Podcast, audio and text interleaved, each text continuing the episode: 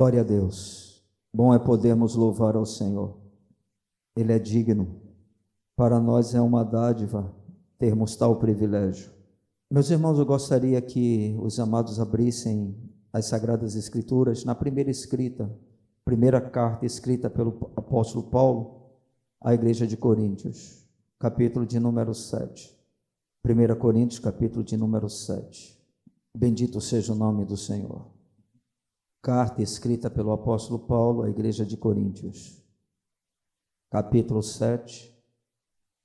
Nós vamos fazer a leitura dos versos 10 até o 16. Diz assim a palavra de Deus: Ora, aos casados, ordeno não eu, mas o Senhor, que a mulher não se separe do marido. Se, porém, ela vier a separar-se, que não se case ou que se reconcilie com seu marido, e que o marido não se aparte de sua mulher.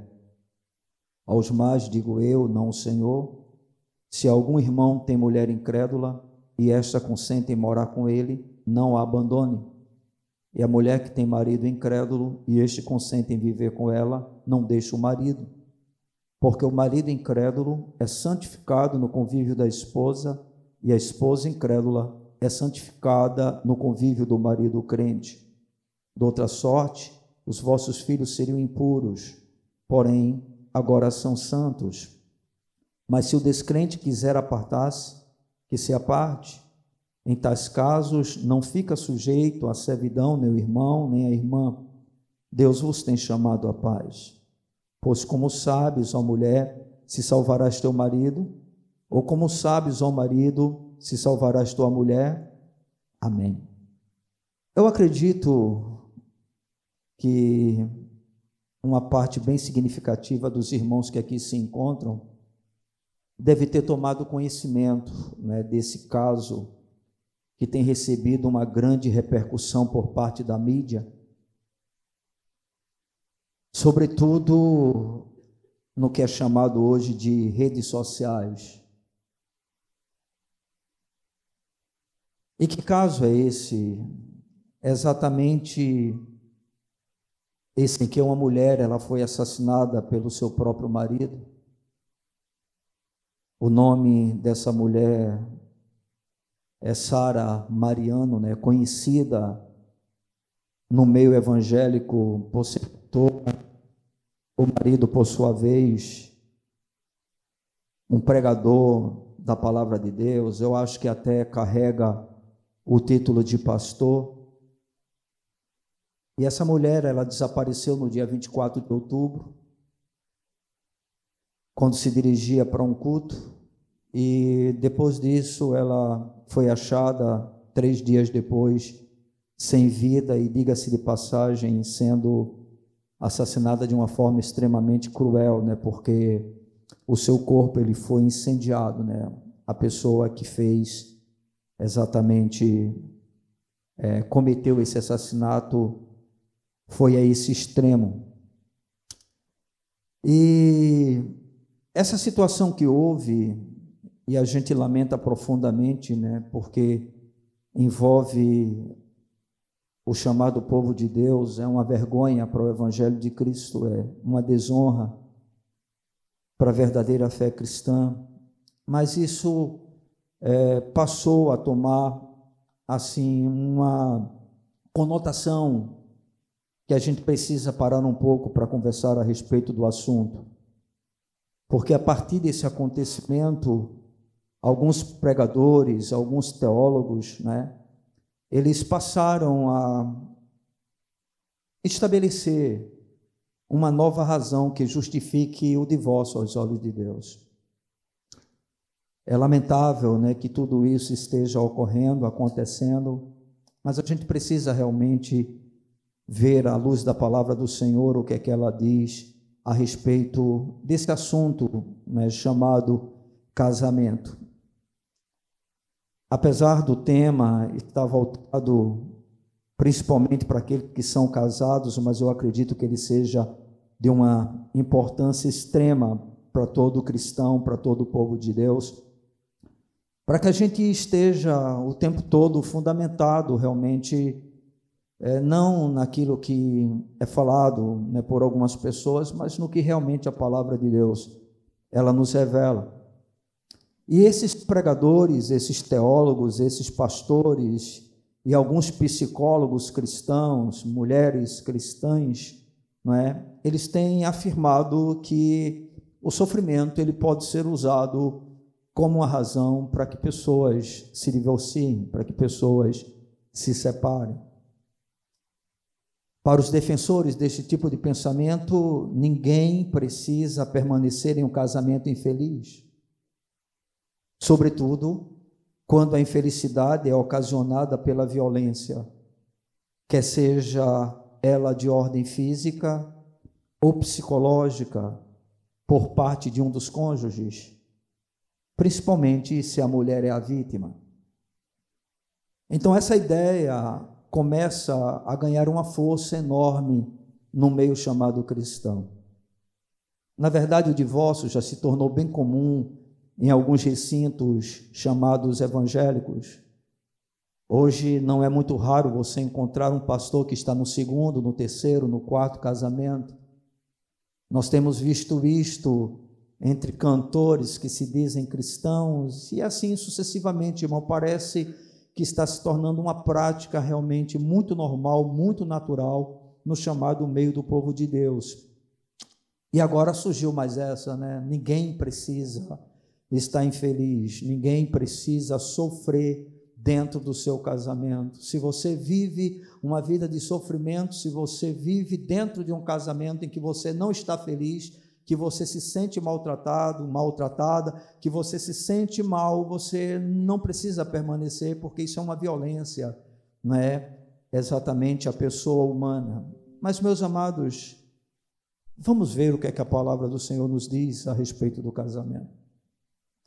Apesar da existência de muitos textos que falam sobre este assunto e ao mesmo tempo repudiam o divórcio de uma forma bem radical, eu particularmente acredito que nenhum desses textos que aborda o casamento e o divórcio, eles falam com tanta clareza sobre essas questões como texto de nossa reflexão e sobretudo pelo contexto que essa palavra que foi escrita pelo apóstolo Paulo, é, ela foi justamente dirigida para a igreja de Coríntios.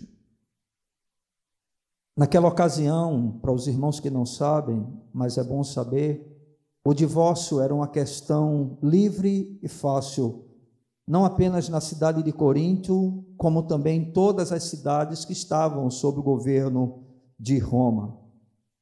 O sistema legal romano, ele conferia tanto à mulher como também ao homem o direito de tomar a iniciativa de dissolver o casamento, ou seja, o casamento ele normalmente era desfeito com a maior facilidade possível, principalmente pela iniciativa da mulher, porque naquela ocasião, dentro daquela cultura, a mulher era a parte exatamente tratada de uma forma mais depreciativa, mais subjugadora e coisas dessa natureza. Então a mulher, quando se sentia né, dentro de um relacionamento que ela estava se sentindo infeliz, ela pediu o divórcio, e da mesma forma acontecia com o homem. E por incrível que pareça, a lei judaica também ela era bastante, é, vamos dizer assim, é, qual seria a palavra que a gente poderia utilizar? Ela era muito flexível em relação também a essa questão, porque ela permitia que um homem desse à sua mulher uma carta de divórcio pelas razões mais insignificantes que porventura pudessem existir. É exatamente em cima disso que os fariseus vão até Jesus, justamente questionando ele sobre a questão né, do divórcio, de um novo relacionamento, de um novo casamento. Ou seja, naquela ocasião, tudo estimulava o divórcio.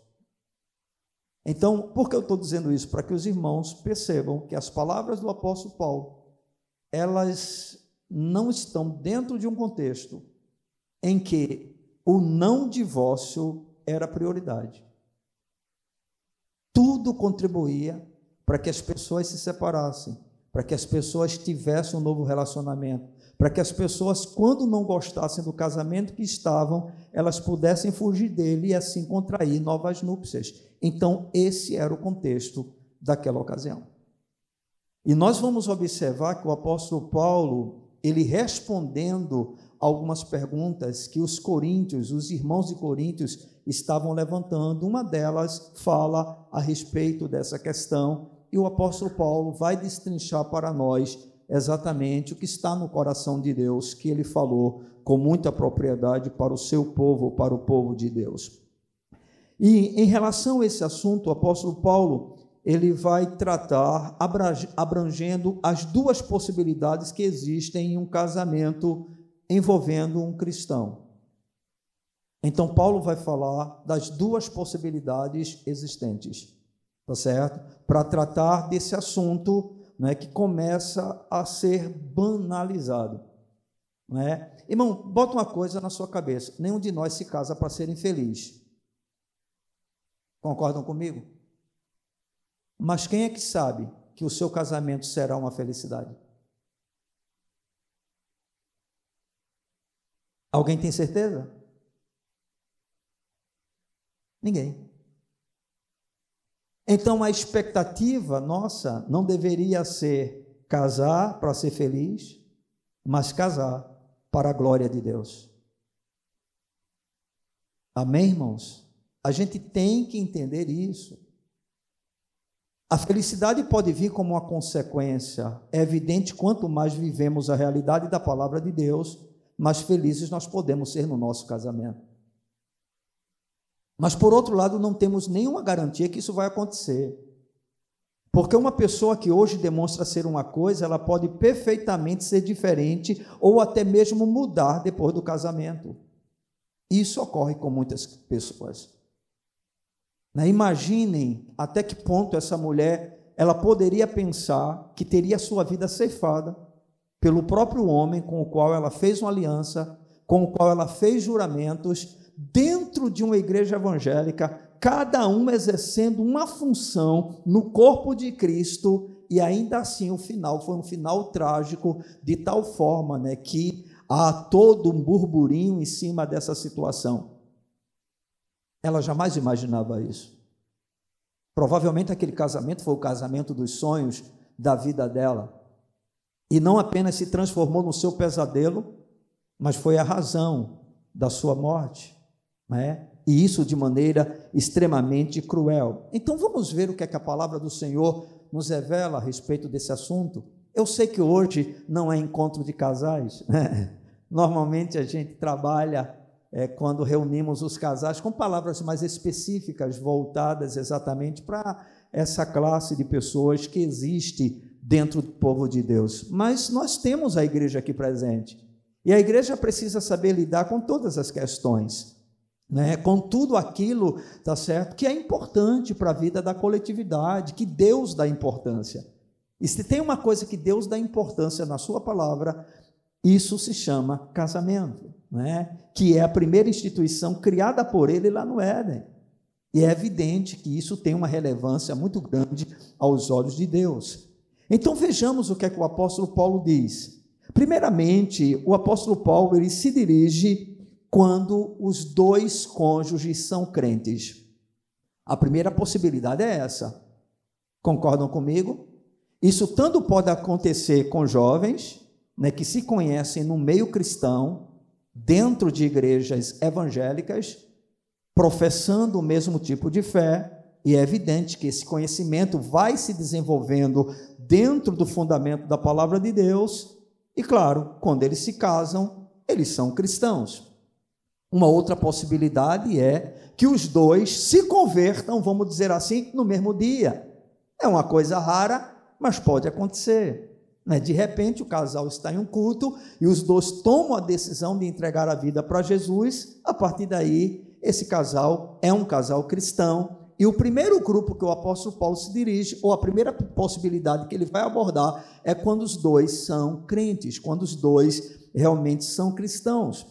E a gente observa isso nos versículos 10 e 11, quando Paulo diz: Ora, aos casados ordeno, não eu, mas o Senhor, que a mulher não se separe do marido. Por que o apóstolo Paulo está fazendo essa é, observação? Isso é uma ordem não minha, mas do próprio Deus, do próprio Cristo, que a mulher não se separe do marido. Porque o apóstolo Paulo, anteriormente, ele tinha dado a sua opinião em relação a algumas questões. Por exemplo, Paulo tinha dito anteriormente que era melhor que o homem ficasse só.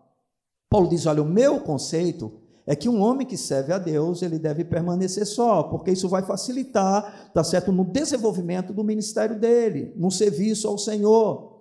E Paulo pensava sobretudo na questão de que quando você é casado, você não passa apenas por problemas de ordem conjugal, tá certo? Mas se você está no meio de perseguição, isso se torna um grande problema, porque você não é apenas o alvo da perseguição, mas agora você tem esposa e como consequência também vai ter filhos. Então o apóstolo Paulo, sabendo o que estava acontecendo naquele momento, naquela ocasião, que a perseguição ao povo de Deus estava aumentando a cada dia, então Paulo diz: olha, é melhor que o homem esteja só.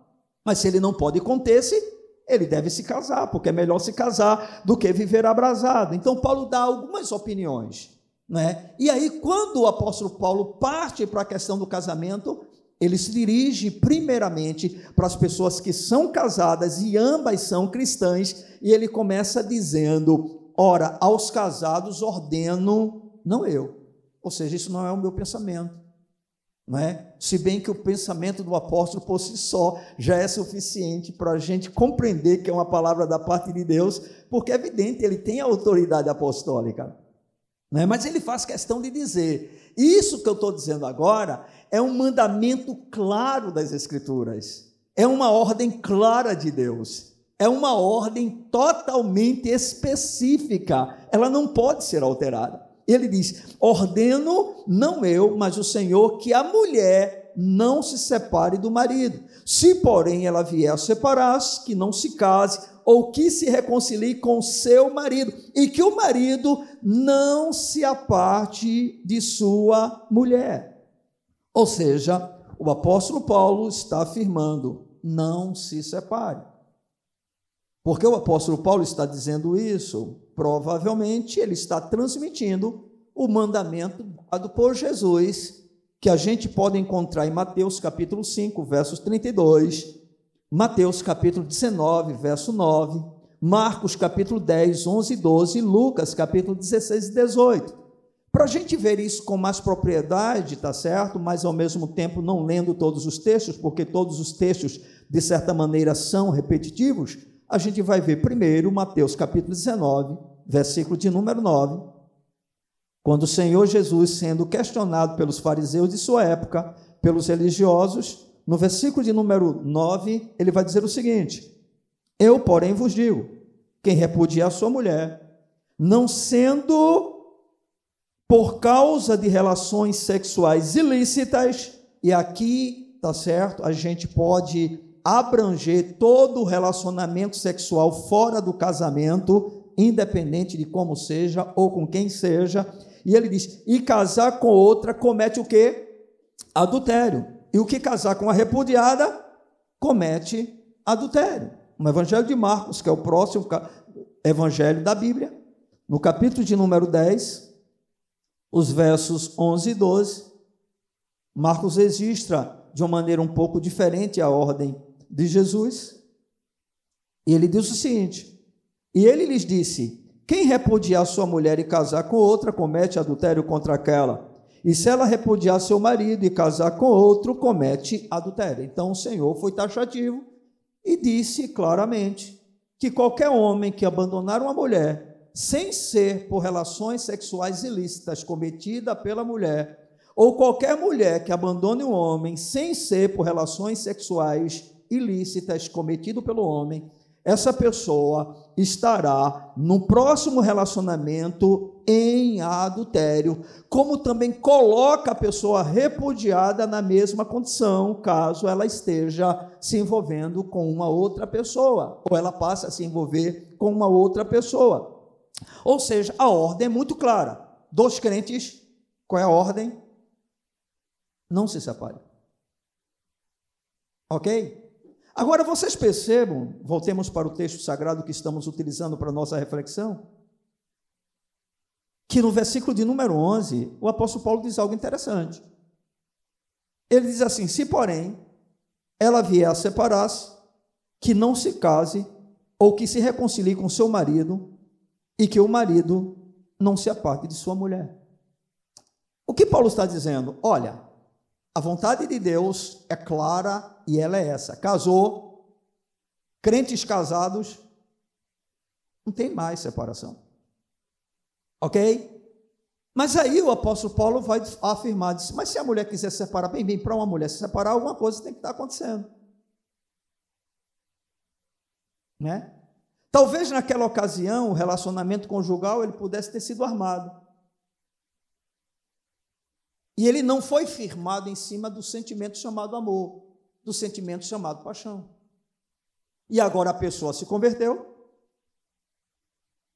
ela entende né, que é uma nova criação, e ela acha que não tem que permanecer naquela situação, porque ela não é bem tratada, porque o marido, mesmo como crente, não age como ela gostaria que fosse, não proporciona a ela a felicidade que ela tanto almeja, e aí talvez diante de determinadas situações, né, como talvez até uma situação financeira desconfortável, onde o marido né, não supre adequadamente as necessidades da casa, a mulher acha que deve se separar. É um cara grosso, é um cara estúpido, é um cara que não faz carinho, é um cara que não a trata bem, é um cara não é, que de certa maneira humilha. Você diz, mas crente faz isso? Não deveria fazer, mas está cheio de crente assim né? que não valoriza a sua esposa, que não ama a esposa como Cristo ama a igreja. Isso existe, irmão, e é muito mais comum do que a gente imagina. Na verdade, a igreja está repleta de casais que vivem apenas de fachada. São pessoas que apenas permanecem junto, vamos dizer assim, por uma obrigação. Porque acham que têm a obrigação. Somente por causa disso. Né?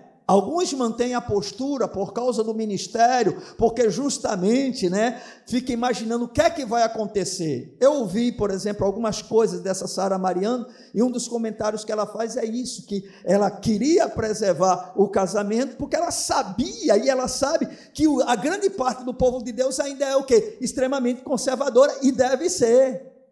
E quando um casamento é findo, sem uma razão lógica, uma razão real, o que é que vai acontecer? A agenda diminui. O cantor, o pregador, ele perde a sua popularidade. Né? Quando a família é afetada, muitas pessoas já começam a olhar de uma forma errada, de uma forma, vamos dizer assim, estranha, e com razão. Porque não é o que a palavra de Deus nos ensina. Estão entendendo? Né? Então o apóstolo Paulo vai abrir uma concessão. Né? Ele vai dizer: olha, se a mulher, por alguma razão, tá certo? Ou o homem, por alguma razão, quiser se separar, aí ele diz que se separe. Mais ou menos assim, a vida é tua. Ninguém é obrigado a viver nenhuma situação. Ninguém é obrigado a permanecer em determinadas situações. Paulo está dizendo que se separar, se separe, mas ele diz que não se case ou que se reconcilie. Ou seja, há abertura para um divórcio? Nenhuma. Mas o cara é estúpido. Mas o cara na igreja é uma coisa e em casa é outra.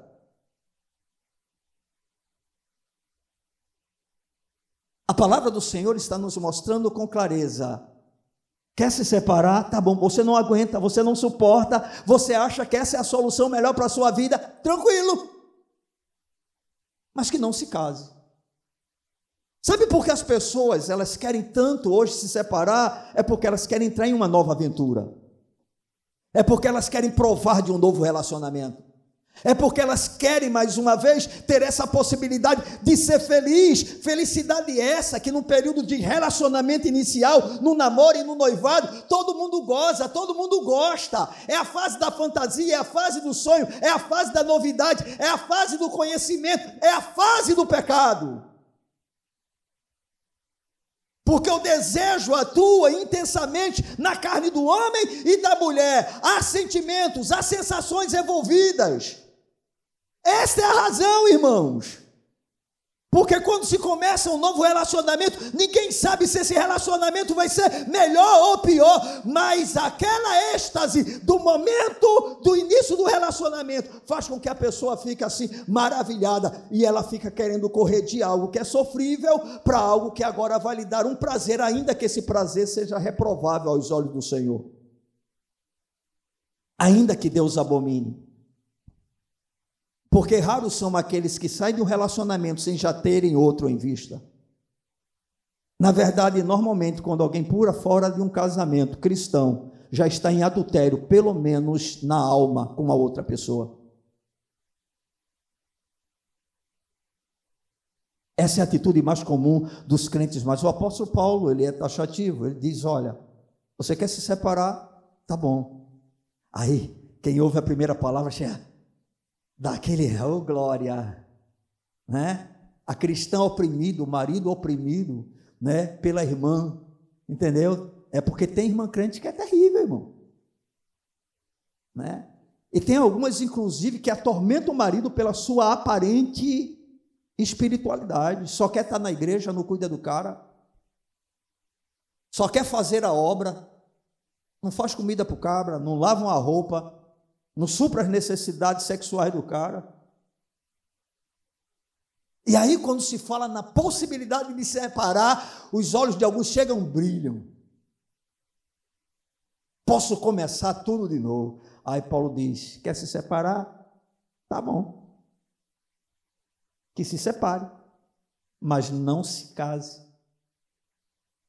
E mais ou menos assim: se tu quer alguma coisa, volta para aquele traste. Se tu quer casamento ainda, volta para aquela peste que tu acha que é peste. Não tem alternativa, irmão.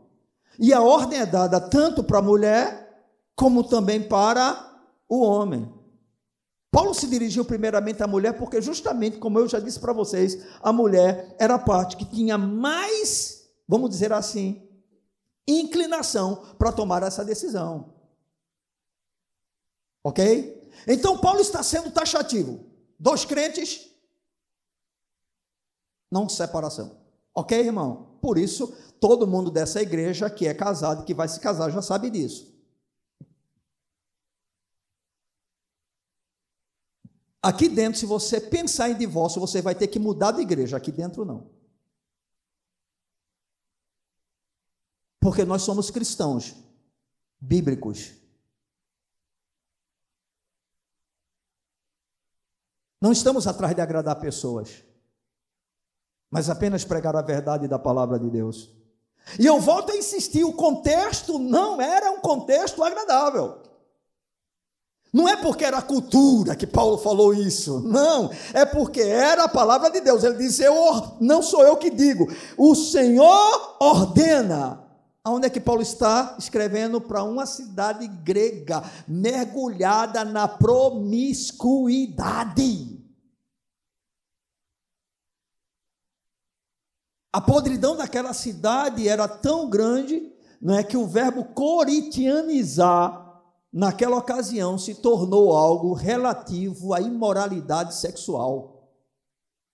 Tamanha era a prostituição naquele tempo, ou seja, os relacionamentos praticamente não existiam, eles eram muito volúveis. Hoje você se casava, amanhã você já se separava. Há muita diferença dos nossos dias.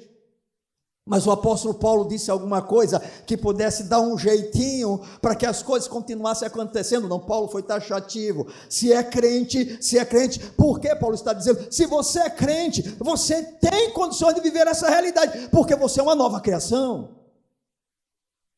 Porque o cristianismo, ele não é conduzido pelos padrões do mundo, pelos padrões da sociedade, nem tampouco pelos nossos desejos, irmãos. Irmãos, quando a palavra de Deus nos mostra um caminho onde nós temos que negar a nós mesmos e morrer a cada dia, implica também nessas causas. E alguns de nós parecem não entender isso né? porque começam a ver muitas vezes o seu relacionamento, o seu casamento como um tormento. Pois bem, pode ser até um tormento, mas se você está casado, não se separe. E lute para ele não ser um tormento. Porque muitas vezes se reclama que é um tormento, mas aquele que reclama não faz absolutamente nada para que o quadro seja mudado. Na verdade, irmãos, quando se trata de relacionamento, a gente está sempre buscando que o outro mude, quando na realidade o que Deus quer é que nós mudemos. Ainda que o outro não mude. Você vai sofrer, vai sofrer bem menos, porque o seu sofrimento será em cima de um contentamento que você encontrou em Cristo e que ninguém pode tirar de você. Quando eu e você colocamos o nosso contentamento e a nossa satisfação no nosso relacionamento, uma grande frustração pode acontecer. Quando eu e você colocamos o nosso contentamento e a nossa satisfação naquele que nunca falha, naquele que nunca trai, naquele que nunca nos decepciona, naquele que nunca nos frustra, ah, nós vamos poder viver situações, por mais opressoras que sejam, de maneira que Deus é glorificado na nossa vida. E vamos poder encontrar, mesmo em meio a tudo isso, contentamento e satisfação. Irmãos, a grande questão é que o Evangelho tem produzido pouco efeito na nossa vida. E aí, ao invés da gente reconhecer isso e buscar ao Senhor para que Ele possa produzir profundas mudanças em nós, nós queremos ajustá-lo aos nossos pensamentos e ideias, que é o que alguns teólogos estão fazendo. O que me motivou justamente a trazer essa mensagem foi ouvir um pregador, um, um, ancião já, um senhor de idade, eu acho que ele tem uns 70 anos aproximadamente, de uma igreja é, das Assembleias de Deus, não do Ministério Recife, né, de um outro ministério, aonde ele está utilizando o púlpito para dizer que ninguém é obrigado a permanecer casado em um relacionamento onde há violência. Eu não estou falando de violência física. Amém, irmãos? Eu estou falando de violência emocional. E ele afirma no púlpito para a sua congregação que ninguém é obrigado a se submeter a isso mas não é para se separar e viver a sua vida para Deus. É para você poder se separar e viver a sua vida voltada para si mesmo. Isso, irmãos, é uma verdadeira carta de euforia, vamos dizer assim, euforia, né? Para os irmãos que estão se sentindo opressos, você imagine alguém ouvir uma proclamação de uma palavra dessa natureza, casamentos ali imediatamente começam a deixar de existir, irmão. Porque afinal de contas é um líder que está estabelecendo isso. Ou seja, não está dando certo, o que é que o mundo diz? Separa. Não é essa a proposta hoje, quando alguém entra num casamento do mundo, a gente vai se casar, né? Se der certo, tudo bem. Se não der certo, separa. Pois bem, a igreja não segue o curso do mundo. Amém? E Paulo não tem arrudeio com ele, ele não dá jeitinho, ele não tenta alisar, ele não tenta agradar. Ele diz: Olha, eu quero dizer uma coisa para vocês e não sou eu, é o Senhor, que a mulher casada, ela não se separe do marido, e se ela se separar, está achando ruim, não está gostando, está se sentindo explorada, rapaz, a coisa está ficando complicada. Não é? Eu vi um, um pequeno vídeo rapidamente em que uma mulher estava querendo se separar do marido, e isso era diante já de um tribunal de advogado. Eu acho que nesses é, projetos né, que se monta é, exatamente todo um, um, uma condição para que as pessoas ali cheguem e resolvam os seus problemas. Né? A mulher estava querendo se separar do marido, porque o marido chegou tarde da noite né, depois do trabalho e pediu para ela: olha, lave por gentileza a minha fada. E a mulher disse que não ia lavar. Aí o cara disse: bem, pensamento do mundo, se ela não serve nem para lavar uma roupa que eu estou precisando, porque eu vou ficar casado com ela? E ela estava dizendo: eu não quero mesmo, não. Estava separando, o casamento estava acabando.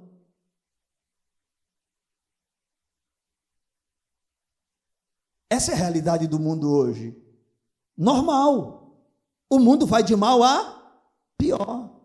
Mas aceitar isso dentro de uma igreja denominada cristã é assustador. Está entendendo? Isso não pode existir, irmãos, e nós precisamos nos posicionar. Nós não concordamos com absolutamente nenhum tipo de violência. Mas, irmãos, aqui para nós, você acha que é só o homem que sofre violência psicológica no casamento? E quando a mulher é braba, ele não está debaixo de pressão psicológica, não? E quando o cara quer descansar e a mulher fica no juízo dele o tempo todo, isso não é violência psicológica, não? E quando o cara fala e a mulher dá um grito, isso não é violência psicológica, não? Ah, é? Sabe por quê? O lado só vai para a parte da mulher? Porque a bichinha é mais frágil, né? Agora a mulher pode levantar a mão, a mulher pode bater, a mulher pode fazer o quê? Pastor, o senhor apoia qualquer tipo de violência? Não! Porque o meu Deus é amor. O meu Deus é paz. Mas pelo amor de Deus, o que é violência psicológica? É chegar para uma mulher e dizer: olha, a tua comida está com sal demais. Não dá para fazer uma comida melhor, não. Ah, o cara está sendo grosso. Tá bom, mas isso é violência psicológica? Quer ter relacionamento com a mulher e a mulher diz assim: hoje não dá. Aí o cara diz: olha, você está me jogando no braço de outras. Isso é violência psicológica? Irmãos, a nossa geração é uma geração de mimimi, onde tudo magoa, tudo machuca, tudo fere, ninguém pode dizer nada, ninguém pode falar nada, ninguém pode fazer nada. E aí, irmãos, a gente vê um povo extremamente fragilizado, mas o objetivo é tão somente um: a destruição dos valores do reino de Deus. Dentre eles, o conceito de casamento. Mas o apóstolo Paulo está sendo bem claro, eu acho, que não dá para a gente discutir com a verdade que está sendo exposta agora. Porque ela está em harmonia com toda a palavra de Deus. Ou seja, dos crentes casados, pode se preparar para viver até o último dia da vida caso não haja mudança no outro, com o cara grosso, com a mulher preguiçosa, com a mulher relaxada, com um homem seco.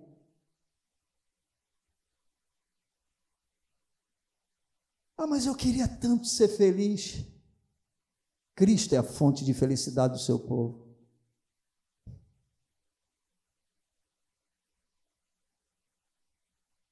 A gente está sempre, como disse Chiquinho ontem, né? Querendo Cristo e um pouco mais. Cristo é suficiente.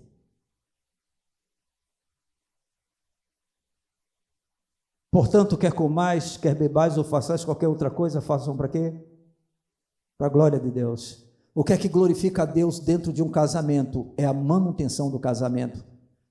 O contrato, a aliança é mais importante, mais forte do que os sentimentos e sensações.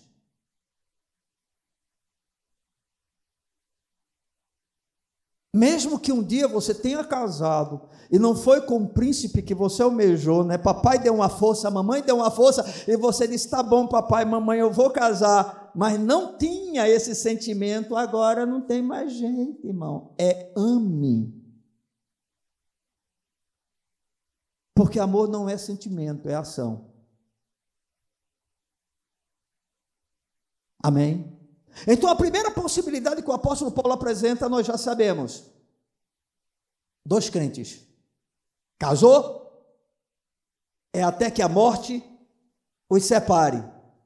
A coisa está muito ruim. Quer passar um tempinho na casa de mamãe? Mamãe Bexa vai aceitar? Tudo bem, é um direito dela. Não deveria, mas quer aceitar? Você vai, mas não se case. Nem pense em orar por um novo homem de Deus. Né? E se alguma profecia lhe foi dada, que o Senhor tem um vaso melhor para você, pode estar certa, foi Satanás que soprou no teu ouvido.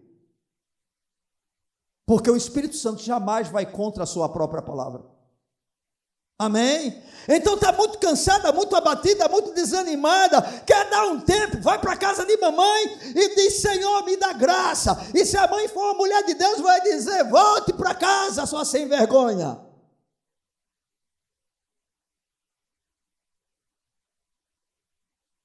Aprenda a amar o seu marido, independente de como ele seja. Volte para casa, seu menino mimado. Eu lhe criei mal. Seja homem. Essa é o que a palavra de Deus, irmãos, isso é o que a palavra de Deus diz. Não se separe. Mas aí o apóstolo Paulo ele entra em uma outra possibilidade. Qual é a possibilidade agora? É um dos cônjuges crente e o outro incrédulo. Isso é muito comum, não é verdade? Principalmente para quem se converte já casado. Né? Quantos estão aqui com o marido totalmente no mundão? Ou com a esposa totalmente no mundão? É um verdadeiro tormento. E quem disser que não é, deve ter alguma coisa estranha. Porque normalmente é muito desagradável. Ok? Mas o apóstolo Paulo, sabendo dessa possibilidade, que era normal naquela ocasião, porque o evangelho estava sendo pregado, pessoas se rendiam a Cristo e dentro dos relacionamentos apenas uma se rendia, às vezes o outro não, continuava no paganismo, continuava em tudo aquilo que não prestava. Aí a gente vai ver o apóstolo Paulo se dirigindo agora para essa possibilidade. E a primeira coisa que a gente vê é quando o incrédulo ele está satisfeito em viver no casamento com o crente. Ou seja, a pessoa se converteu, marido não, a mulher se converte, marido não, o marido se converte, a mulher não. Mas o cara não quer se separar por causa disso. Naquela ocasião, a proposta de separação era muito mais intensa porque o, o, o, cristianismo ali ele era totalmente rejeitado. Não é como no nosso caso, né? Que a gente é tão parecido com o mundo, entendeu? Que se convive. Às vezes o incrédulo tem uma posição mais santa do que a do crente. Misericórdia, né? mas eu vi isso recentemente, não vou comentar aqui. Dentro de um testemunho. Lamentavelmente, essa é a nossa realidade. Mas naquela ocasião, alguém se convertia, principalmente se fosse uma mulher, o homem disse: Eu não quero. Ou você nega Jesus, ou você permanece com a sua fé, ou a gente se separa. Era o mais comum. Mas existiam pessoas que amavam provavelmente o seu cônjuge e o outro se converte. E agora ele diz: Não, tudo bem, a gente continua vivendo, sem problema. Nós estamos casados. Aí vamos ver o que, é que o apóstolo Paulo diz versículo de número 12 até o versículo de número 14. Ele diz: Aos mais, digo eu, não Senhor, se algum irmão tem mulher incrédula e esta consente em morar com ele, não a abandone. E a mulher que tem marido incrédulo e este consente em viver com ela, não deixe o marido. Quero só chamar a sua atenção, porque agora Paulo volta a dar um conselho, sem dizer é mandamento do Senhor. Mas deixa eu lhe fazer uma pergunta: quantos aqui acreditam que a palavra do apóstolo é uma palavra de Deus? autoridade apostólica, irmão. Então, mesmo sendo um conselho, dentro da percepção do apóstolo Paulo, nós podemos tomar essa palavra como sendo algo totalmente da parte divina, sem nenhuma desconfiança. Porque nós estamos diante de alguém não é, que tinha uma relação com o Senhor tão íntima, tão profunda, ao ponto de que a palavra que saía da sua boca, sobretudo quando dirigida às igrejas, era uma palavra totalmente inspirada da parte de Deus. E Paulo está dizendo: olha, você se converteu, a sua esposa não, você se converteu, o seu marido não, e ele ou ela consentem permanecer com você, consentem continuar casado com você. Então, disse o apóstolo Paulo: não se separe. Paulo deixa claro, queridos, que o cristão ele não poderia partir ou divorciar-se do outro, baseando-se na recusa do outro em se tornar cristão. É assim, mais ou menos, eu te dou tanto tempo para você entregar a vida para Jesus. Se você não entregar, eu não vou viver com você. Porque presta atenção, irmão. O apóstolo Paulo não está dizendo assim: olha, se o incrédulo que é bom, se o incrédulo que não bebe, se o incrédulo que não fuma, se o incrédulo que não joga, se o incrédulo que não vive nas gandaias da vida, está entendendo? Não é? Se ele consentir em morar com você, em viver com você, você deve permanecer. Não, Paulo usa apenas o termo incrédulo. Sabe o que é que está dizendo isso? Ele toma uma bicadazinha. Quando ele estiver em casa, se for preciso, tu até dá a bicadazinha para ele. Mulher, traz aí o meu uísque. Vai lá, leva o uísque do cara. Pega a cerveja na geladeira. Aí a mulher cristã está amarrado. Vai você. Tem quantos aí?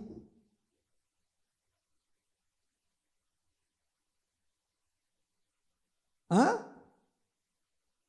Aí o incrédulo diz assim: hoje você não vai para a igreja. Como é que é? Maior é Deus. Deus te repreenda. Eu sou dono da minha vida. Não, Paulo está dizendo: se o incrédulo quiser consentir em viver, viva com ele. Porque o Evangelho não abre uma concessão para que a gente haja como agem os pagãos.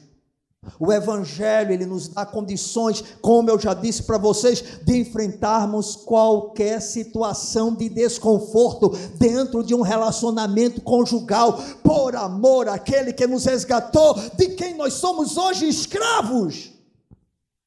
Nós somos servos de Cristo e não vivemos segundo os padrões deste mundo mas segundo os padrões do reino. E Paulo está afirmando, quer se ele quer continuar, continua. Mantenha o casamento, não se separe. Porque, irmãos, porque casamento é sagrado. Ah, mas o meu casamento não foi Deus quem deu. Aí você acha que o próximo vai ser ele que vai dar?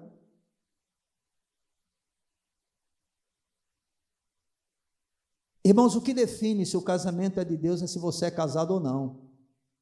Aí não importa a maneira como você se casou. Se você é casado ou não, o casamento é divino, porque é um contrato de casamento. Estão entendendo?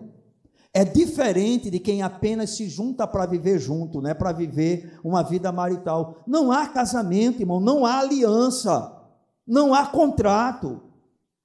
A Bíblia chama isso, por mais que a sociedade moderna diga é casado é quem bem vive, conversa fiada. Casamento aos olhos de Deus é um contrato.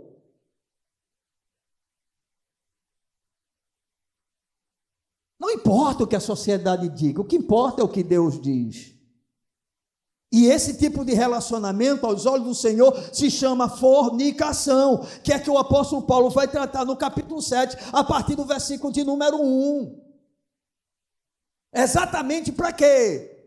Para que as relações elas tivessem algum tipo de garantia, porque o objetivo do casamento é exatamente preservar, não é? Tornar sólido algo tão importante como é o relacionamento entre duas pessoas para a construção de uma família. Estão compreendendo? Então, o apóstolo Paulo, ao se dirigir para essa possibilidade, quando um dos crentes ele é incrédulo, mas ele consente em viver com o outro cônjuge crente, então, se o parceiro ou cônjuge incrédulo ele está satisfeito, o crente é obrigado. Vou repetir a palavra. Obrigado a permanecer casado e também a manter-se leal ao contrato de casamento. Estão entendendo? cara chega com bafo de cana da cebola. Aí quer ter intimidade com a mulher, a mulher crente. Meu corpo é templo do Espírito Santo. Irmãos, o que tem faltado, tanto por parte de homens como de mulheres casados, é uma postura de renúncia da própria vida. Eu volto a insistir: nós queremos as coisas para o nosso prazer, para a nossa alegria, para a nossa satisfação. É impressionante como o Evangelho vai de encontro a isso, irmãos. Isso é até assustador. É como se Deus estivesse mais ou menos dizendo assim: bem, eu não quero a tua felicidade. Não é que Deus não queira a nossa felicidade, é porque Ele quer que nele esteja a nossa felicidade, que nele esteja a nossa alegria, que nele esteja o nosso prazer, que nele esteja a nossa satisfação.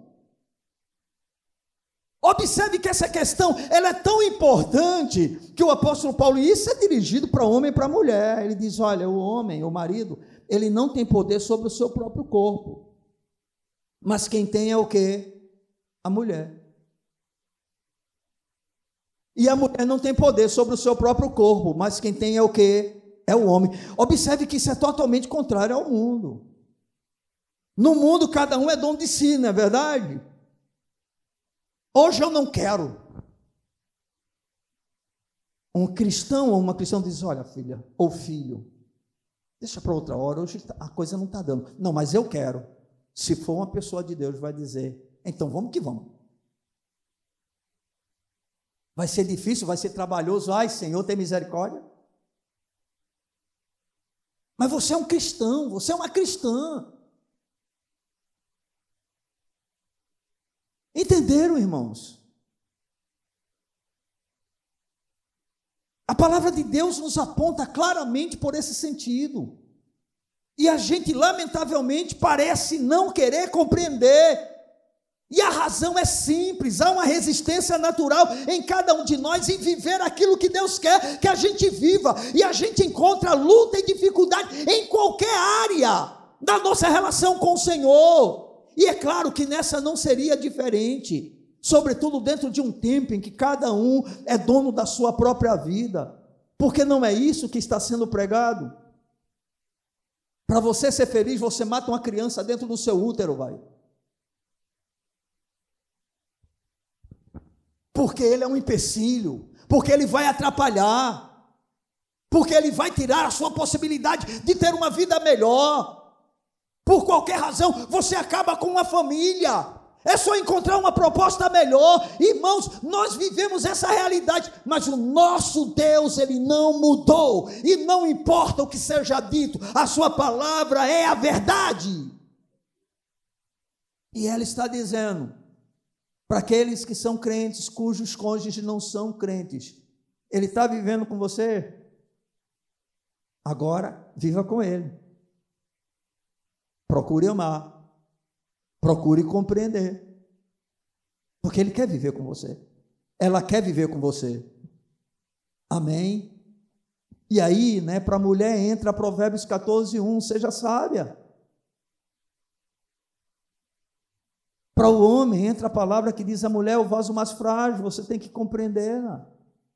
Amém, irmão? Se o seu casamento de um sonho se tornou num pesadelo, você deve permanecer no pesadelo até que ele mude. E se não mudar? A palavra continua a mesma. Amém, irmãos? É interessante isso, isso é tão forte, irmãos, tão forte, que o apóstolo Paulo, na sua própria discussão a respeito desses assuntos, ele vai tratar sobre a relação do servo e do seu senhor. Você acha que Paulo apoiava a escravatura? Sim ou não? Não. Mas naquele contexto era uma coisa normal. E que não tinha como se mudar, a não ser em determinadas situações. Sabe o que é que Paulo vai dizer para o escravo, para o servo? Ele vai dizer: sirva ao seu senhor como se você estivesse servindo a Cristo. Ele vai dizer: se você puder aproveitar e ser livre, seja livre. Mas se você não puder ser livre, saiba que você é livre do Senhor.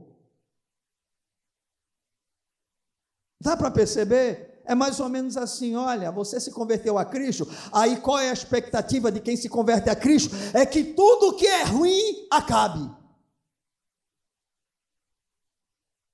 Não é isso que o Evangelho nos mostra.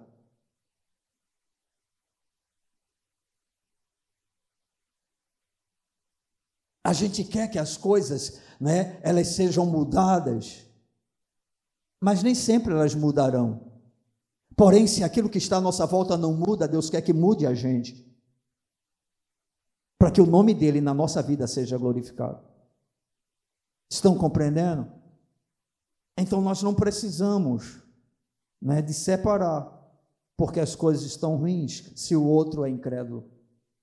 A palavra do Senhor nos manda permanecer leal ao casamento.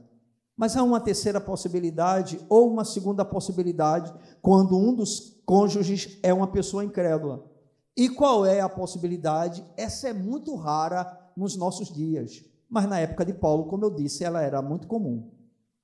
Ou seja, o incrédulo agora não quer. Hã? Ele diz: fique lá com o seu Jesus. Fique lá com o seu Deus, fique lá com o seu pastor, fique lá com a sua igreja. Hoje isso é comum, irmãos?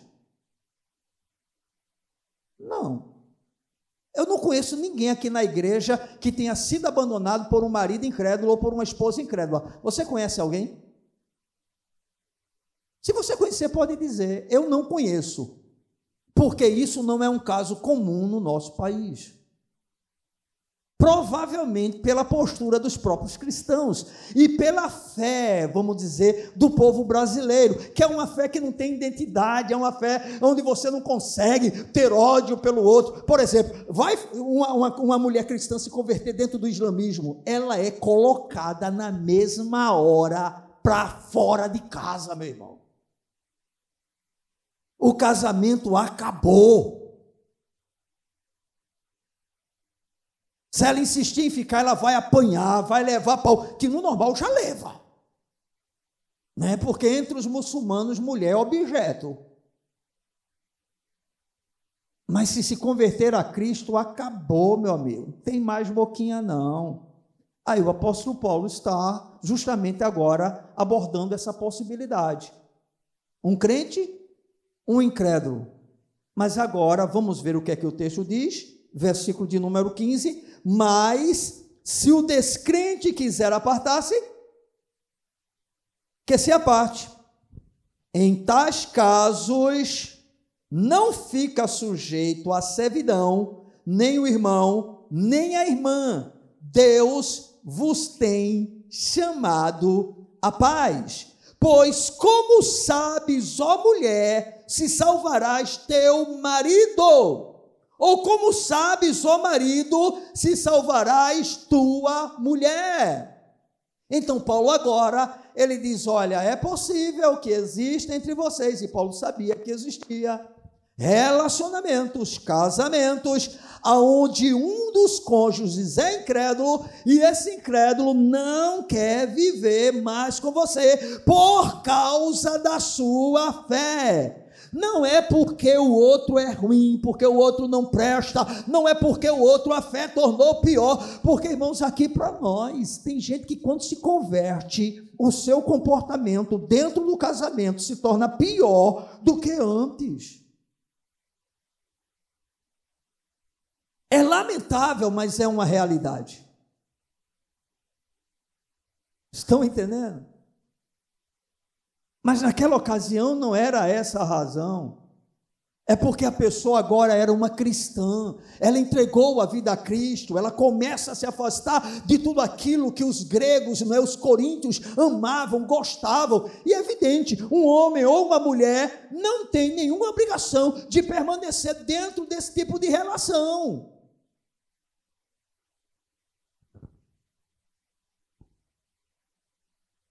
E acontece uma, um caso perdido no meio do povo de Deus, que lamentavelmente, no nosso caso, é mais fácil a pessoa convertida voltar para o mundo e permanecer no casamento do que a pessoa que se diz convertida permanecer firme e dizer: se porventura tiver que perder o casamento, que o casamento seja perdido, mas eu não vou deixar o meu Senhor.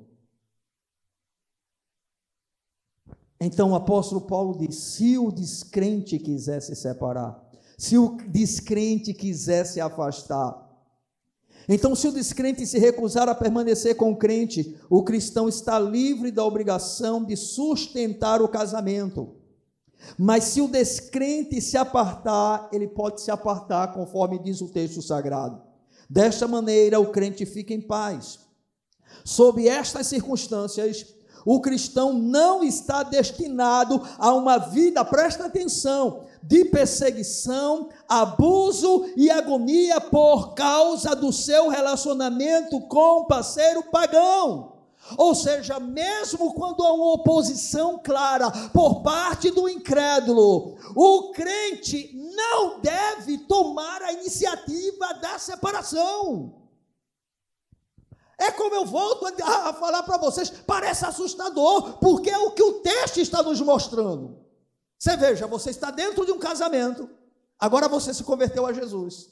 O casamento até então era aquela água com açúcar, mas você gostava, né? Água com açúcar, mas você gostava. Né? Estava nos bares com o marido, estava né, na, na, nos shows com o marido, estava em tudo que não presta, você estava junto, você às vezes até não gostava tanto, mas aí o marido estava livre, quando chegava em casa, lhe tratava talvez normal, tratava bem, mas agora não, agora você se converteu. Se você se converteu, você é uma nova criatura. Amém? Final de semana você vai agora para o bar ou vai para a igreja? Durante a semana você vai estar diante de um aparelho de televisão vendo pornografia ou vai estar diante da sua palavra, diante da palavra de Deus, lendo as escrituras? Né? Seu marido agora reúne os amigos, a conversa já não é mais a mesma, você não toma mais a cerveja, você não participa, você não tem mais aquele desejo de estar ali presente. Aí se o cara disser, olha, não dá não. Agora tu mudou, tu não quer mais nada comigo, tu não sai mais comigo para determinados lugares. Presta atenção, irmão, submissão não é escravidão.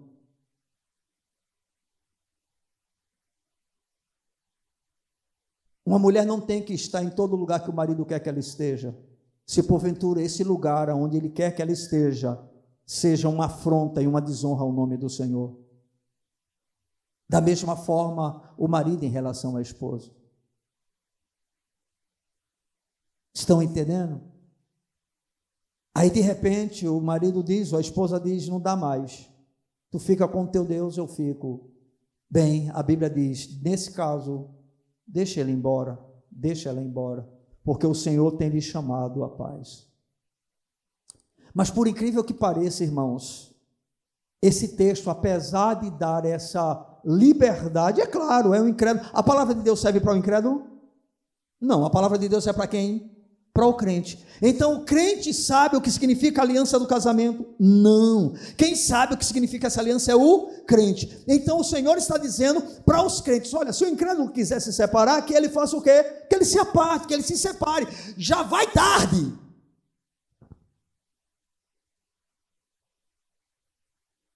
É isso que a palavra de Deus está dizendo. Mas quem tem que tomar a iniciativa? O crente. Aliás, perdão, o incrédulo. Está amarrado, né? Já imaginou? o incrédulo. Calma, irmão. Quem tem que tomar a iniciativa é o incrédulo. E com um detalhe: você não deve cooperar em nada para que o cara alimente esse desejo no coração dele de disparar, de ir embora. Porque tem mulher que começa a orar para o cara ir embora, tem mulher que começa a contribuir, sendo mais brava, mais contenciosa, para que o cara vá embora. Não, irmãos. O verdadeiro crente, aquele que entende o evangelho, ele vai lutar até o último momento, até a prorrogação, até os acréscimos, para que o seu casamento seja mantido. Crente, ele se opõe terrivelmente ao divórcio. Observem que é um evangelho desconfortável. Por que desconfortável? Porque é um evangelho de morte. É um evangelho de cruz. Você acha que dá para a gente viver o que nós estamos falando nesse instante, com esse nívelzinho raso de evangelho que eu e você temos vivido? É evidente que fica muito difícil, fica muito complicado. Mas é o que a palavra de Deus assim nos revela.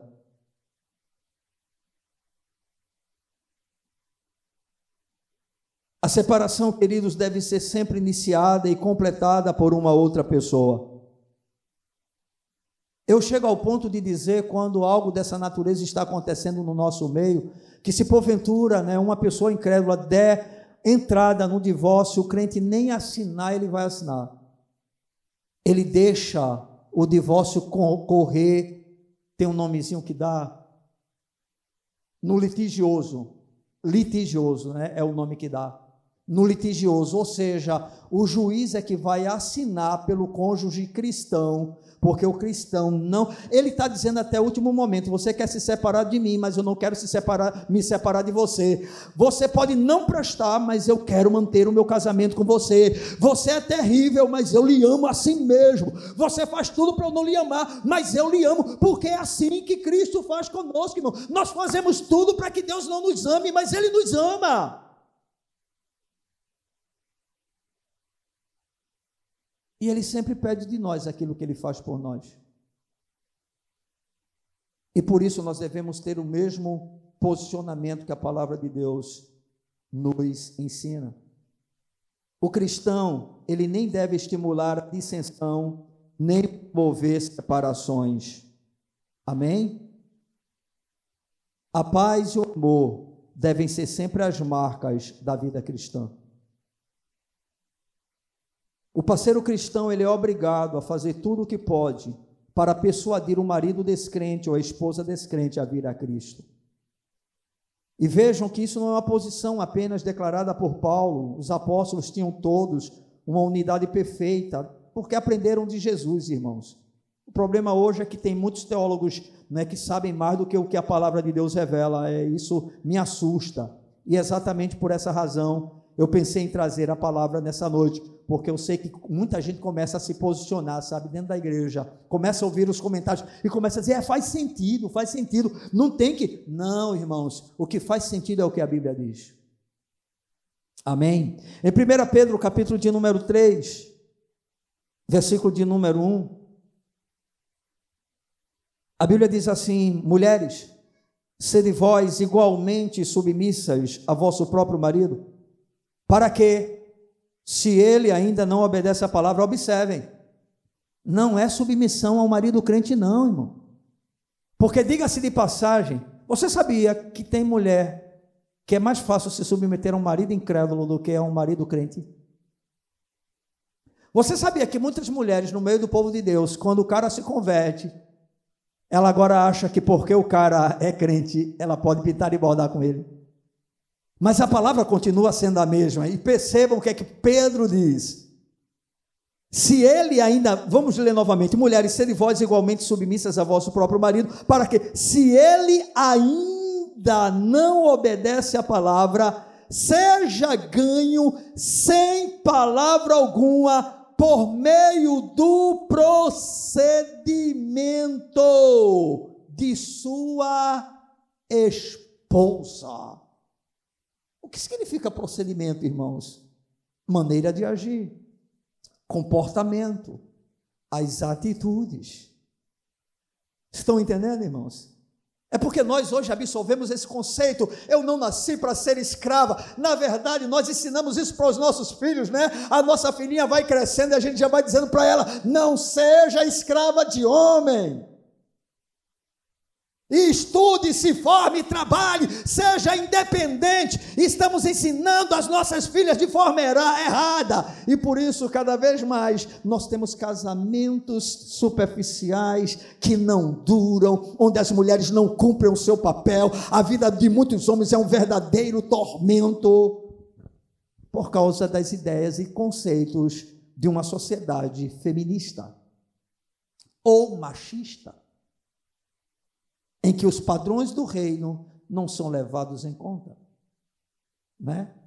Por outro lado, tem aquele homem que diz que acha que é, é dono da mulher, né? Você me deve submissão. Irmãos, evangelho não se cobra, evangelho se vive. Evangelho não se impõe, evangelho se pratica. Estão entendendo? Eu, como esposo, não tenho o direito de obrigar a minha esposa a absolutamente nada. O meu dever é ser para ela um exemplo, um modelo, acertar aonde eu tenho errado e deixar Deus trabalhar na vida dela.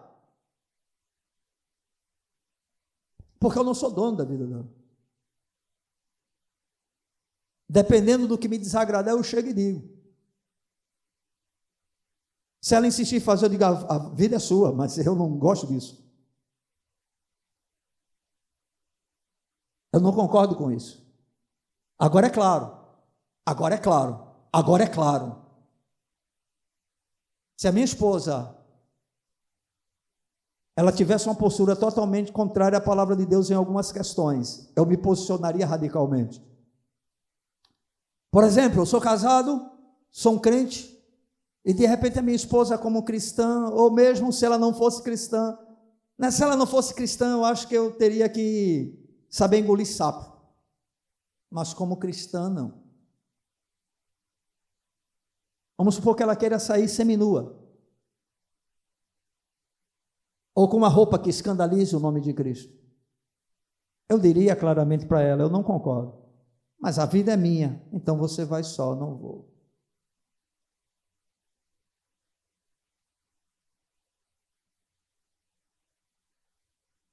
Não deixaria o nome do Senhor ser desonrado com a minha presença.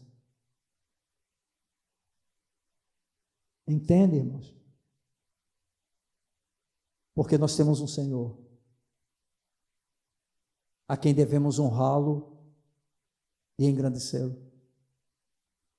Amém? Mas tem mulher que é osso de pescoço, viu, irmão? Assim como tem homem, bate de frente e por isso tanta coisa acontecendo. Por fim, Mesmo o marido cristão, a esposa cristã fazendo de tudo para que o incrédulo ele seja salvo, é a própria pessoa que vai ficar com o poder de decisão. Nós não podemos salvar ninguém, amém, irmãos? Você não pode salvar o seu cônjuge. Não pode. Tire isso da sua cabeça. Não no sentido de que isso não possa acontecer, mas o que está sendo dito é que você não tem autoridade para saber disso. E por isso o apóstolo Paulo vai dizer: Mas se o descrente quiser apartar-se, que se aparte. Em tais casos, não fica sujeito à servidão nem o irmão, nem a irmã. Deus vos tem chamado à paz. Ou seja, se um quer seguir o caminho distante de você, não adianta ficar insistindo com isso, faça o que estiver dentro do seu alcance mas se porventura chegar a esse ponto, entrega nas mãos do Senhor. Agora, uma coisa aqui, irmãos, que fica na minha concepção em aberto, é porque, mesmo nesse caso, não há clareza de que a pessoa abandonada ela possa se casar novamente. Eu penso da seguinte forma, e é um pensamento meu: isso só é possível se aquele que repudiou, ele entrar no novo relacionamento conjugal. Porque a partir daí, a aliança do casamento, ela foi quebrada pela ação do adultério, da relação sexual ilícita, e sendo assim, a morte, como a morte, o casamento pode ser, é, no caso, pode ser feito um outro casamento. Mas esse é um pensamento meu porque eu não consigo encontrar aqui dentro desse texto, nessa palavra, Deus vos tem chamado à paz, que alguns utilizam para acreditar que podem contrair novas núpcias como base para um divórcio. Porque a paz aqui está no sentido de que você não tem que viver debaixo de um jugo de opressão. Que você não tem que sofrer, agora eu digo, né, agressões psicológicas, entendeu? A pessoa, um cara que quer se separar da mulher e todo dia chega para ele, tu, tu presta para nada, coisa ruim. Olha para essa gorda. Eu só chego, tu estás com cheiro de ovo, não é? é? É só agressão, meu irmão. E o cara quer se separar, vai na paz. Você não sabe que vai salvar ele, irmão. Estão entendendo, irmãos? Nós precisamos nos posicionar dentro do que a palavra do Senhor afirma. Então, essa é a minha concepção, que, graças a Deus, eu nunca encontro esse tipo de caso, porque hoje não há mais ninguém, Wagner, que esteja disposto a abrir mão de relacionamento por causa do Senhor, Wagner. Não há nem na época de namoro, Wagner. É mais fácil se abandonar a Cristo, é mais fácil se abandonar a, a igreja, ir para uma né, que seja mais. Sabe como é que é, né? Nós não temos mais isso. Lamentavelmente. Com tristeza no coração a gente tem que afirmar. Hã? A gente gosta muito né, do texto, a gente diz com empolgação quando Jesus diz assim: Olha, aquele que não deixar pai, mãe, irmão, irmã, filho, filha, marido esposa, por amor de mim, não é digno de mim, irmãos, mas na praticidade, quem realmente está disposto a isso, irmão? Às vezes a pessoa não é nem casada, nem casada, a gente chega e diz: Olha, tu tem duas opções. A gente nem, nem, nem acaba com as possibilidades, mas diz assim: a gente, você tem duas posições, duas opções. Ou você casa-se, ou você se separa. Porque permanecendo, permanecendo assim, você está em um contínuo estado de fornicação. E fornicação é imoralidade aos olhos de Deus. Irmãos, eu conheço poucos, pouca gente que diz assim, chega na cara do outro, que não é cônjuge, é, é, é o namorado, né? É, deixa para lá, não vou dizer outras palavras. Não tem coragem de dizer, é o seguinte, a partir de agora, ou você se casa comigo, ou você não toca mais em mim.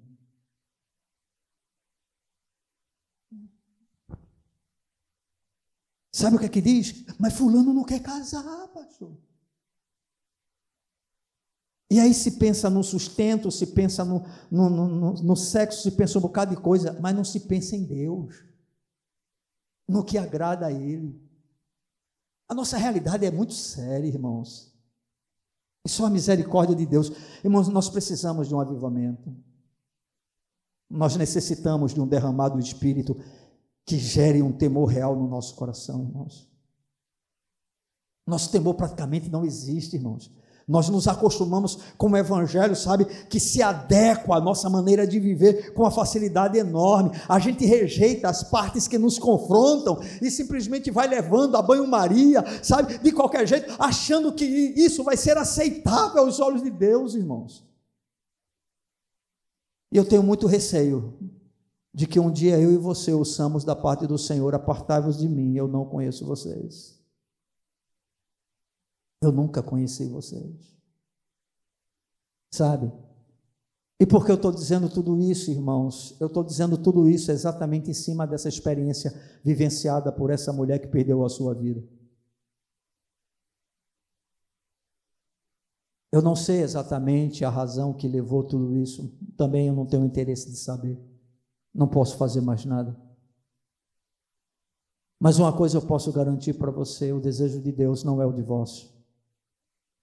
E eu também tenho certeza que se uma pessoa apenas, uma pessoa apenas viver a realidade do evangelho dentro da sua família, independente do outro crente ser carnal ou até mesmo ser incrédulo, o casamento é sustentado, ele é mantido, ele é preservado, ele é conservado por aquele que teme ao Senhor, que ama ao Senhor, que deseja fazer a vontade do Senhor, porque este mesmo que vive uma situação de um aparente sofrimento, ele encontra descanso em Deus, paz em Deus, contentamento contentamento em Deus, alegria em Deus, proteção em Deus, refúgio em Deus, irmãos. E eu, assim, irmão, eu confesso, sabe, que eu tenho uma dificuldade muito grande. Irmão, quando um homem ele chega a levantar uma mão para bater em uma mulher, é necessário que essa mulher provavelmente tenha feito algo primeiro. Não estou justificando a agressão, mas estou dizendo que muitas mulheres cristãs elas sofrem determinadas coisas porque a sua postura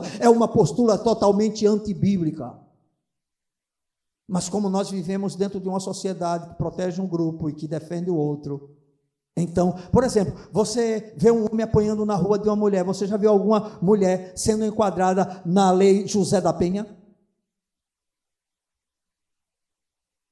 Ela bate, ela xinga, ela cospe, ela faz o que for, meu irmão, não dá nada. Se o homem der um suculavanco nela, que só precisa um suculavancozinho, irmão, que mulher muito fraca em relação ao homem, só precisa dar um peteleco. É aquele desespero, vai para a delegacia, o cara vai e depois, se brincar, vai preso diretamente para o cotel. Aí tem muita gente no meio da igreja dizendo denuncie 190, 190, 190. Deixa eu dizer uma coisa para você: se polícia resolvesse esse tipo de problema, a gente não tinha tanta mulher sendo assassinada, meu amigo.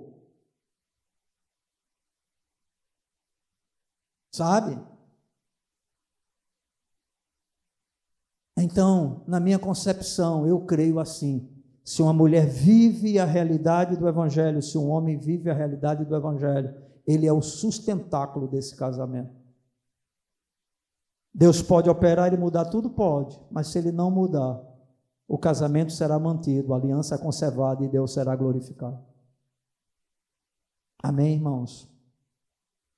Eu espero que os irmãos estejam entendendo a ministração. Eu espero que você Saibam que eu não estou aqui apoiando absolutamente nada que é errado. Mas eu sei que muito do que está acontecendo é culpa dos conceitos e ideias que estão em vigor. Amém, irmão? Porque, irmão, hoje a mulher bate de frente com o homem, eu fico olhando assim, né? Como as coisas estão acontecendo.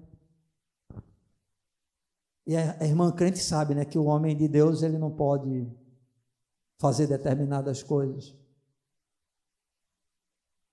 Mas cuidado, de vez em quando tem uns que entram na carne e a coisa complica. Aí depois quer denunciar, quer falar para a polícia. Se você viver a realidade do Evangelho e a tua delegacia for o teu quarto de oração, provavelmente você nunca precisará passar por determinadas situações. Amém. Amados, como nós podemos perceber, a infelicidade jamais pode ser usada como justificativa para uma separação ou divórcio. Na verdade, a razão para tal desejo e iniciativa continua sendo a mesma: dureza de coração, conforme disse Jesus em Mateus capítulo 19, verso de número 8, e a busca do próprio interesse, conforme está escrito lá em Provérbios capítulo 18, versículo de número 1. Para o cristão, o contrato do casamento está acima das emoções e dos sentimentos. Está acima do bem-estar e de uma felicidade terrena. O contentamento do cristão está em Cristo. E esse contentamento compensa as suas frustrações de relacionamentos fracassados. Jesus é o que faz a diferença, irmãos. E hoje nós estamos querendo tirar Cristo para colocar conceitos e ideias humanos. Olha, tem um detalhe, viu? Já tem gente aconselhando que se o pastor der uma orientação nesse sentido, por exemplo, você começa a ser maltratada pelo seu marido, e o cara chega, te xinga, te agride, e aí você chega para o pastor, e o pastor diz: irmã, por que ele está tendo esse tipo de procedimento? Você já examinou se o seu comportamento está gerando isso? Como é que você o trata? Como é que você o recebe? O que é que você está fazendo? Olha, se você viver a realidade da palavra de Deus, provavelmente isso deixe de acontecer. Bem, tem pessoas aconselhando que se o pastor tomar essa postura, você denuncia o agressor da violência, o marido, e denuncia o pastor, meu amigo. Você está percebendo onde é que esquece que se chega? Se chegue. Ou seja, é mais ou menos assim: a gente só vive bem se tiver tudo bem. A gente só vive casado se tiver tudo feliz, tudo maravilhoso. Não, irmãos, o contrato do casamento, ele é maior, ele é mais forte, ele é mais firme, mais seguro do que a oscilação dos nossos sentimentos e das nossas sensações. Busque encontrar prazer em Cristo, deleite em Cristo, alegria em Cristo, contentamento em Cristo, paz em Cristo, felicidade em Cristo, segurança em Cristo, irmão. E nós teremos vidas abençoadas, irmãos. E refletiremos dentro do nosso convívio conjugal as bênçãos do Senhor, de tal maneira que o incrédulo pode ser santificado através da nossa vida. Ele pode provar das bênçãos de Deus através de nós. Amém? Que o Senhor nos ajude. Amém? Que Ele nos conceda a graça de podermos afirmar a cada dia somente as Escrituras. Somente as Escrituras. Cuidado com o que você tem ouvido de pessoas que se dizem cristãs, psicólogos cristãos, pastores cristãos, pastoras cristãs, cuidado. Essas pessoas, algumas são cheias de sinceridade, sinceridade, mas muitas delas apenas estão escondendo ou colocando para fora o que já está no próprio coração. Amém, amados? Vamos ficar de pé.